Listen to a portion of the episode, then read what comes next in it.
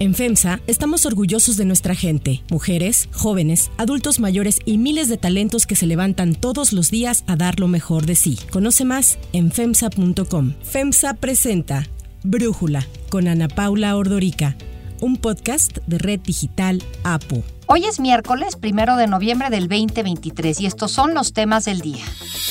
El presidente López Obrador visitó Acapulco y hoy presenta el plan de reconstrucción para la zona dañada.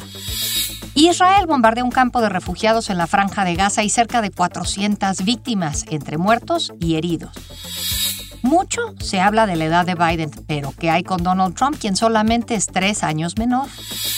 Pero antes vamos con el tema de profundidad. No somos iguales. Los gobiernos neoliberales dejaron en el abandono las seis refinerías. Nosotros las estamos rehabilitando con los trabajadores de Pemex. Y ya se construyó la nueva refinería de Dos Bocas. Y compramos una refinería en Texas. Y ya no vamos a comprar las gasolinas y el diésel en el extranjero. Se va a producir en México. Estos buenos deseos del presidente Andrés Manuel López Obrador están alejados de la realidad.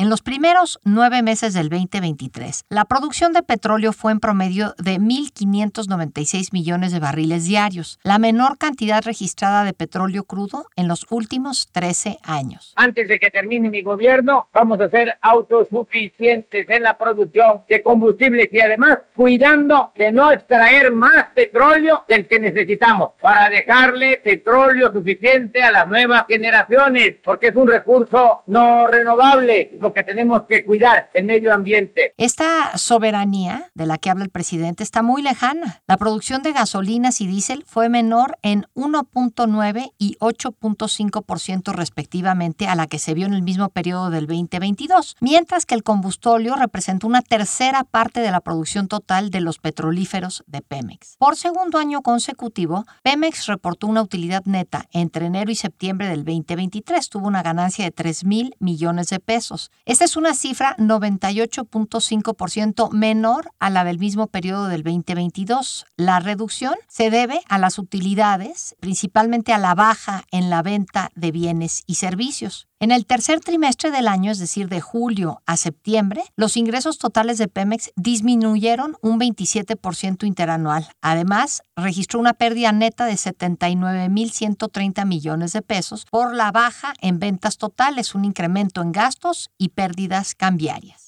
A pesar de que la deuda de Pemex se redujo 12.6% entre el 30 de septiembre del año pasado y septiembre de este año, el saldo de las obligaciones de Pemex que debe de pagar a proveedores y contratistas en menos de un año es de casi 300 mil millones de pesos. Esta es una cifra 13% mayor a la reportada al 30 de septiembre del 2022. El saldo total, además de la deuda financiera bruta de Pemex, es igual al 5.8% del PIB de México estimado para el 2023 en los criterios generales de política económica. Yo sé que estos son números muy técnicos, pero en unos momentos los vamos a desmenuzar. Lo importante es entender que la compañía va a tener que amortizar la mitad de este saldo antes del 30 de septiembre del 2027. Es un monto de alrededor de 934 mil millones de pesos, mientras que en el plazo de un año, o sea, entre octubre de este año y el 30 de septiembre del 2024, va a tener que pagar 550 mil millones de pesos para hacerle frente a sus obligaciones financieras. Se estima que el gobierno federal ha ayudado a Pemex con un total de 1.45 billones de pesos desde el 2019. Solo entre enero y septiembre del 2023, el gobierno le dio a Pemex 102 mil millones de pesos por concepto de aportaciones de capital. Esta cifra es casi un 500% mayor al monto de aportaciones aprobado en el presupuesto de egresos de la Federación para todo el ejercicio fiscal del 2023 son montos altísimos. A casi cinco años del inicio del programa de fortalecimiento de Pemex, la empresa petrolera continúa recibiendo recursos presupuestales del gobierno federal con cargo a la hacienda pública para cumplir con sus requerimientos de inversión física y además estos apoyos se van a mantener durante el próximo año. En la Ley de Ingresos de la Federación 2024 se aprobó una reducción de la carga fiscal de Pemex. La tasa del derecho por la utilidad compartida bajará del 40% en el 2023 al 30% en el 2024, mientras que en el proyecto de presupuesto de egresos de este mismo año fiscal se contempla otorgarle una aportación patrimonial por 170 mil millones de pesos. El análisis. Para entender todos estos números, para entender qué está pasando con Pemex, le agradezco a Rosanetti Barrios, analista independiente del sector energético, platicar con nosotros. Rosanetti, a ver, yo recuerdo por años que Pemex era la caja chica de Hacienda. O sea, Pemex le daba dinero a Hacienda y con eso el gobierno federal pagaba. Y hoy, pues, estamos viendo la ecuación contraria. Hacienda le da dinero a Pemex. ¿Cómo o por qué ocurrió esto, Rosanetti? Claro, con mucho gusto. Mira, me gustaría explicarlo así. En el siglo XX, y es importante hacer esta distinción, en el siglo XX una empresa petrolera exitosa era una empresa que extraía petróleo barato y luego lo vendía caro, ya sea convertido en gasolina, en producto terminado, o bien como petróleo. Pero ese era, digamos, en una ultrasimplificación, el negocio de una empresa petrolera del siglo XX. Entonces tenía que gastar poco dinero y vender lo más caro posible su producto final. El otro elemento que tenía que hacer una empresa petrolera del siglo XX era estar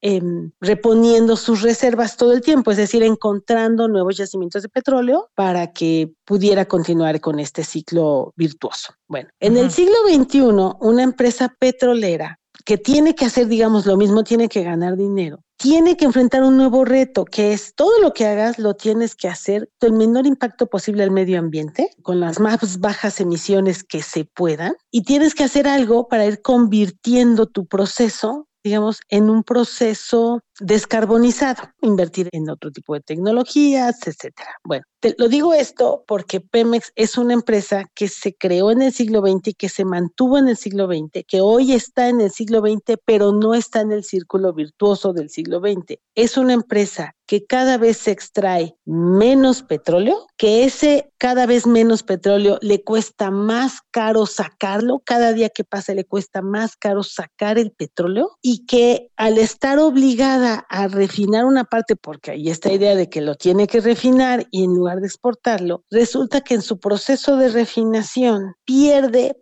prácticamente el 100% de las ganancias que podía haber tenido vendiendo el petróleo directamente. ¿Por qué? Porque las refinerías echan a perder, lo digo así radicalmente, echan a perder un tercio de cada barril de petróleo que procesan. Queda convertido en combustible y eso es un producto que vale menos de lo que vale el petróleo. Imagínate entonces en un proceso en donde tú tienes una materia prima luego gastas en procesarla y tu producto final vale menos que lo que cuesta tu materia prima. Entonces Pemex es una empresa del siglo XX que pierde cantidades extraordinarias de dinero, que esas pérdidas la han llevado ya a un nivel en donde ya no le puede pagar a nadie, ya no le paga a sus proveedores y por supuesto pues ya no le paga a los acreedores financieros. Es una empresa que, cierto, esta administración la encontró con un alto nivel de deuda, pero la podía pagar todavía y traía una estrategia de negocios que era prometedora, que parecía que iba a poder eh, con el tiempo ser mucho más rentable. Pero al cambiarle la estrategia de negocios, al obligarla a ponerse a refinar y a sacar todos los barriles que se pueda sin importar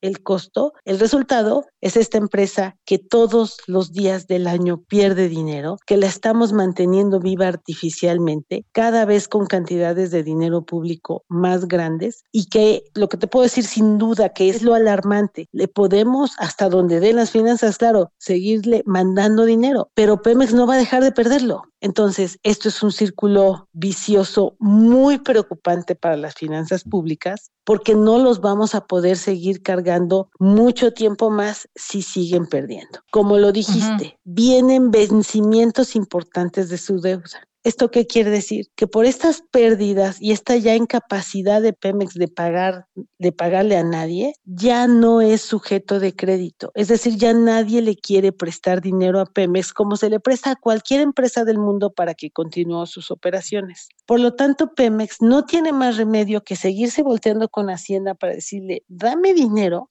Para pagar mi deuda porque yo ya no la puedo eh, refinanciar, ya no puedo decir, bueno, pues tomo nueva deuda y con esa pago la anterior, que esa es una práctica perfectamente normal para cualquier industria. Ya no, porque ya nadie le quiere prestar a Pemex porque no tiene calidad crediticia, es decir, con los números que tiene, el sector financiero dice, esta empresa no puede pagar, le tiene que pedir al gobierno federal que el gobierno federal pague y eso quiere decir entonces que estamos metidos todas las finanzas públicas en un círculo vicioso. El Estado obligado a pasarle cada vez más dinero a Pemex y Pemex cada día que pasa perdiendo más dinero. Esto no puede ser eterno. Ana Paula, es imposible que sea eterno porque las finanzas públicas no van a dar. Ese para mí es el peligro más grande que se tiene para la siguiente administración en términos de finanzas públicas. Ahora, ¿cuál es la lógica entonces de estarle inyectando tantos recursos a Pemex? ¿Hay forma de que el Pemex le dé la vuelta a su situación financiera y que vuelva a tener utilidades? No sé si dependería nada más de que se descubriera un nuevo cantarel y no sé si eso es posible. O sea, ¿qué nos espera y cuál es la lógica de esta inyección de dinerales porque me da la impresión que en un gobierno que se dice austero, estamos ahorrando centavos y gastando miles de millones de dólares precisamente en esto. No millones, porque los quemamos. Es dinero que no vamos a recuperar nunca, se pierden, todos los días se pierden. ¿Cuál es la lógica? La lógica de esta administración es una lógica política.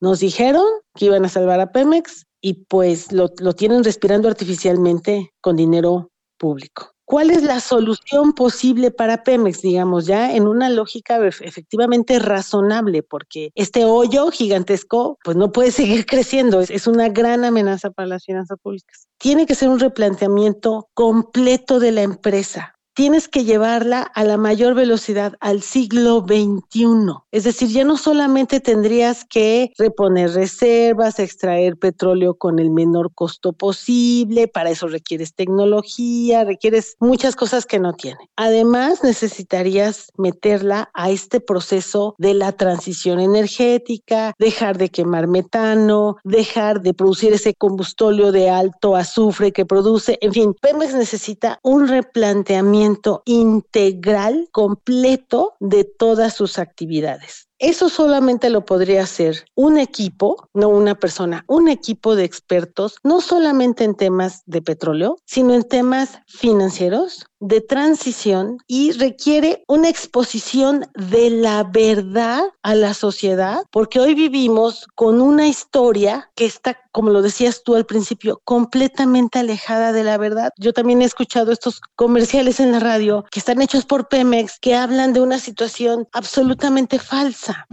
Entonces, ese desgaste político que va a implicar el decir, no, Pemex no está así como nos han dicho. Pemex está en el peor momento de toda su historia, pierde carretadas de dinero todos los días y no lo podemos seguir sosteniendo. Habrá que enfrentar con la verdad y con una enorme habilidad de un equipo experto en diversos temas la posibilidad de darle la vuelta a Pemex y que deje de crear este hoyo creciente en las finanzas públicas que hoy nos tiene condenados. Para mí, insisto, es probablemente, digo, está Acapulco, esta terrible tragedia que sucedió ahora, pero que seguramente será una presión importante para la economía, pero este problema de Pemex ya estaba ahí, te puedo decir, es consecuencia de las decisiones que se tomaron en esta administración y ahora hay que desactivarlo francamente con urgencia porque todos los días se lleva dinero que podría ser para Acapulco. Ahora hay quien dice que este modelo operativo y de negocio de Pemex simplemente no es viable y esto incluso va a acabar por conducir a la degradación de la deuda soberana del país si no se modifica, por un lado. Y por otro, ahorita que mencionas esto de Acapulco, pues la extraordinaria necesidad de recursos para su reconstrucción va a requerir también un replanteamiento, me parece, Rosanetti, de el proyecto de egresos de la federación que ahorita se está discutiendo y que se tiene que aprobar hasta el 15 de noviembre. Entonces, justo me parece que es el momento perfecto para voltear a ver a Pemex y pensar si es desde un gobierno que se dice humanista, pues viable seguirle dando tanto dinero a Pemex y no pensar en canalizar una buena tajada de ese dinero a Acapulco y a su buena reconstrucción. Coincido completamente contigo. Es el momento, ahora sí estamos, desde mi punto de vista, en una esquina en donde tenemos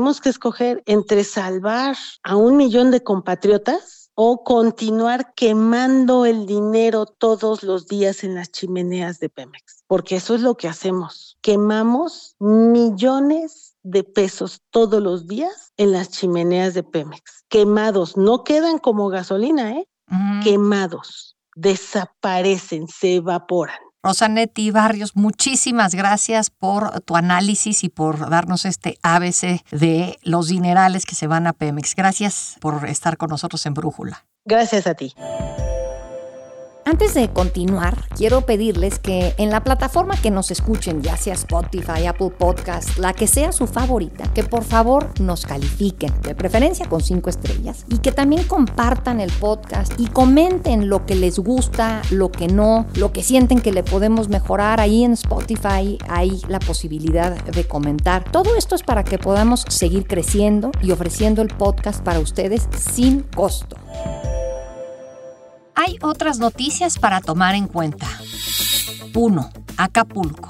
El presidente López Obrador estuvo ayer junto a su gabinete en Acapulco y ahí habló del plan de reconstrucción que aplicará el gobierno federal para apoyar a los damnificados de Guerrero, especialmente del puerto, que es el área que ha sido más afectada tras el paso del huracán Otis. El presidente viajó ayer para ver los avances del censo casa por casa que llevan a cabo los servidores de la nación, la entrega de apoyos y los trabajos de limpieza y remoción de escombros. De acuerdo con el último informe oficial, el número de desaparecidos en Guerrero aumentó a 58, mientras que la cifra de muertes se ajustó a 46. Estos son números oficiales. Yo los tomaría con mucha precaución porque ya vimos cómo contó este gobierno muertes y enfermos durante la crisis de la pandemia por COVID, así es que tomémoslo pues con la precaución merecida. López Obrador reiteró que los programas del bienestar serán adelantados a la población beneficiaria de Acapulco, a comunidades rurales y municipios aledaños para que cuenten con sus apoyos ante esta emergencia. El presidente reiteró su promesa de poner de pie a Acapulco lo antes posible, anticipando que confía que esto suceda antes de que termine el año, o sea, en menos de 60 días. Tengo el sueño, el ideal que vamos a convertir en realidad entre todos, como se está haciendo, de que ya en la Navidad las familias van a estar muy contentas en Acapulco, van a estar como lo merecen, muy felices. Ese es el compromiso. No va a haber amarga Navidad. En ese sentido, dijo que el plan de reconstrucción no tendrá límite de recursos y adelantó que se tienen disponibles 600 mil millones de pesos, aunque ahora propuso que los poco más de 15 mil millones de pesos que estaban en los fideicomisos del Poder Judicial que se busca extinguir, que sean donados a los damnificados. Rápidamente la ministra Norma Piña respondió a la propuesta del presidente, la calificó de ser una alternativa real y dijo que está dispuesta a dialogar para concretar la canalización de los recursos. Sin embargo, ayer un juez federal suspendió temporalmente la reforma que extinguió estos fideicomisos al conceder un amparo solicitado por trabajadores y jubilados del Poder Judicial. El optimismo del presidente sobre reconstruir Acapulco antes de que termine el año está muy lejano de los cálculos que la iniciativa privada ha hecho. La Cámara Mexicana de la Industria de la Construcción calcula que la reconstrucción puede tardar entre 5 y 10 años. Así lo dijo a Brújula Francisco Solares Alemán, presidente de la Cámara Mexicana de la Industria de la Construcción. El daño en todos los edificios de Acapulco ha sido general. El 100% de los edificios de las edificaciones están dañados y realmente en mayor o menor proporción. Hay algunos que tienen un daño menor, pero hay otros que son pérdida total. Entonces sería muy aventurado decir, yo pienso que no serán menos de 5 a 10 años en que pudiéramos tener la reconstrucción de Acapulco. Estamos todavía en la etapa de emergencia, después seguirá que ya está también teniendo ahorita importancia en forma paralela la, etapa de conservar la salud, la salubridad del lugar. Tenemos el problema del dengue, que ya era un problema en el puerto en Guerrero y ahora se va a intensificar. Y después de estas dos etapas vendrá la etapa de reconstrucción. Y yo lo que solicitaría es que esta reconstrucción sea una reconstrucción que nos permita planear, planificar bien cómo queremos que sea el Acapulco nuevo que vamos a tener que hacer. Y esto tiene que ver con que este tipo de eventos naturales, estos meteoros, es muy probable que sean con mayor frecuencia y también con intensidades del tipo del que hubo el martes pasado en Acapulco, de una categoría 5, que es la más alta que tenemos ahorita en esta escala, y que debemos de hacer una reconstrucción resiliente. 2. Bombardeo. El ejército israelí bombardeó ayer un campo de refugiados de Jabalilla en la franja de Gaza para eliminar a un alto mando de Hamas implicado en el ataque del pasado 7 de octubre. El ataque acabó con edificios residenciales que, según expuso el ejército israelí, habían sido tomados como bases de los grupos terroristas. De acuerdo con imágenes difundidas, en el lugar quedaron al menos cuatro cráteres profundos por los fuertes impactos de los misiles. El Ministerio de Salud de Gaza indicó que la mayoría de los heridos fueron trasladados al hospital indonesio, uno de los pocos que siguen atendiendo enfermos y heridos. Reportes preliminares hablan de al menos 50 muertos y más de 300 heridos. El ejército israelí confirmó que durante el bombardeo habría muerto uno de los líderes de Hamas que llevó a cabo el ataque en contra de su país. Esto sucede un día después de que el primer ministro israelí, Benjamin Netanyahu, rechazara un alto al fuego y reiterara que acabará con Hamas. I want to make clear Israel's position regarding a ceasefire. Just as the United States would not agree to a ceasefire after the bombing of Pearl Harbor or after the terrorist attack of 9 11, Israel will not agree to a cessation of hostilities with Hamas after the horrific attacks of October 7th. Calls for a ceasefire are calls for Israel to surrender to Hamas, to surrender to terrorism, to surrender to barbarism. That will not happen. 3. Donald Trump. La edad del presidente Joe Biden ha sido uno de los temas más discutidos en Estados Unidos rumbo a las elecciones del 2024. Donald Trump y su equipo de campaña han sido unos de los principales impulsores de cuestionar la salud y tachando de débil al presidente Biden, débil e incapaz para estar al frente del país. Now Sleepy Joe would say the unemployment rate in the great state of Ohio. No, no, you're in South Carolina. Joe, Joe, you're in South. They come up you ever see the guy no, no, no, it's South Carolina. It's not Ohio. Okay. And he goes, all right, Iowa. Did you say Iowa? No. I did that like seven times. If I did that once, it would be the end of the road, right? Be the end of the road. They'd say Trump has lost it. They like to say that anyway, I guess. Tom. These people are bad people. Sleepy Joe. Sin embargo, poco se ha hablado acerca de que si Trump llega a reelegirse, también se convertiría en la persona de mayor edad en asumir el cargo porque tendría 77 años, o sea, tres menos que Biden. Por ello, ahora Ron DeSantis ha comenzado a cuestionar la edad y la capacidad de Trump. La semana pasada, la campaña de DeSantis presentó el rastreador de accidentes de Trump que recopila los deslices que ha tenido el expresidente. Así cuestionó el gobernador de Florida a Trump ante su intención de volver a ser presidente. And what Donald Trump does now, he is wedded to the teleprompter. He can't get off that teleprompter. Anytime he does, he says things like, don't vote. He's telling people not to vote, like we have all the votes we need. Really? Like, wait a minute. You lost the popular vote to Hillary Clinton in 2016. You don't have all the votes you need. And so I think that it's just shown this is a different Donald Trump than 2015 and 16. Lost the zip on his fastball, has a sense of entitlement, um, all this stuff, doesn't think he has to go through and earn it like other candidates. And that's just not going to fly in Iowa and New Hampshire. En las últimas semanas, Trump ha confundido a Jeb Bush con George W. Bush y ha dicho que Biden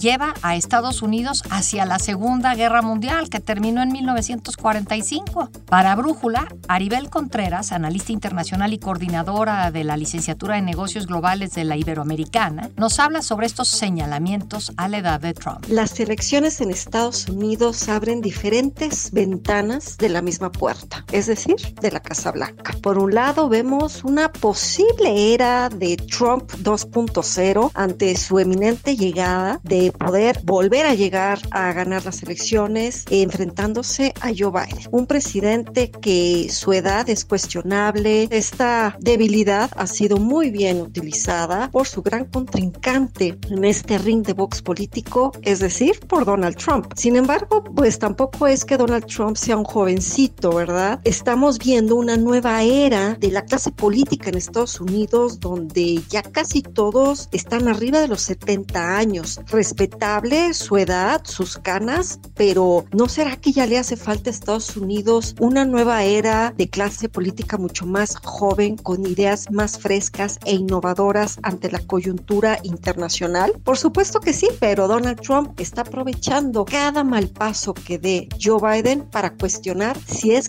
capaz de gobernar a la nación más poderosa. Pero tampoco es que Donald Trump no se enfrente a sus contrincantes y me refiero especialmente al interior de los republicanos, donde el más cercano pues es el actual gobernador de Florida, Ron DeSantis, quien también cuestiona si será Trump capaz por su edad de poder gobernar a una nación que hoy se enfrenta a grandes turbulencias internacionales. Para cerrar el episodio de hoy los dejo con música de los Rolling Stones. Esta semana los Rolling Stones rompieron un nuevo récord al convertirse en los primeros artistas en tener un álbum en el top 10 de Billboard 200 en cada década desde 1960. El icónico grupo integrado por Mick Jagger, Keith Richards y Ronnie Wood logró el récord con el lanzamiento de su nuevo disco Hackney Diamonds a principios de octubre, que debutó en el puesto número 3 de este popular listado.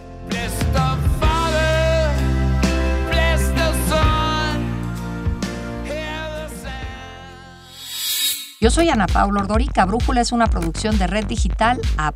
En la redacción, Ariadna Villalobos. En la coordinación y redacción, Christopher Chimal. Y en la edición, Cristian Soriano. Debido al Día de Muertos y Todos los Santos, los esperamos el viernes con la información más importante del día. Oxo, Farmacias ISA, Cruz Verde, Oxo Gas, Coca-Cola FEMSA, Invera, Torrey y PTM son algunas de las muchas empresas que crean más de 245 mil empleos tan solo en México y generan valor como parte de FEMSA. FEMSA presentó Brújula con Ana Paula Ordorica, un podcast de Red Digital APO.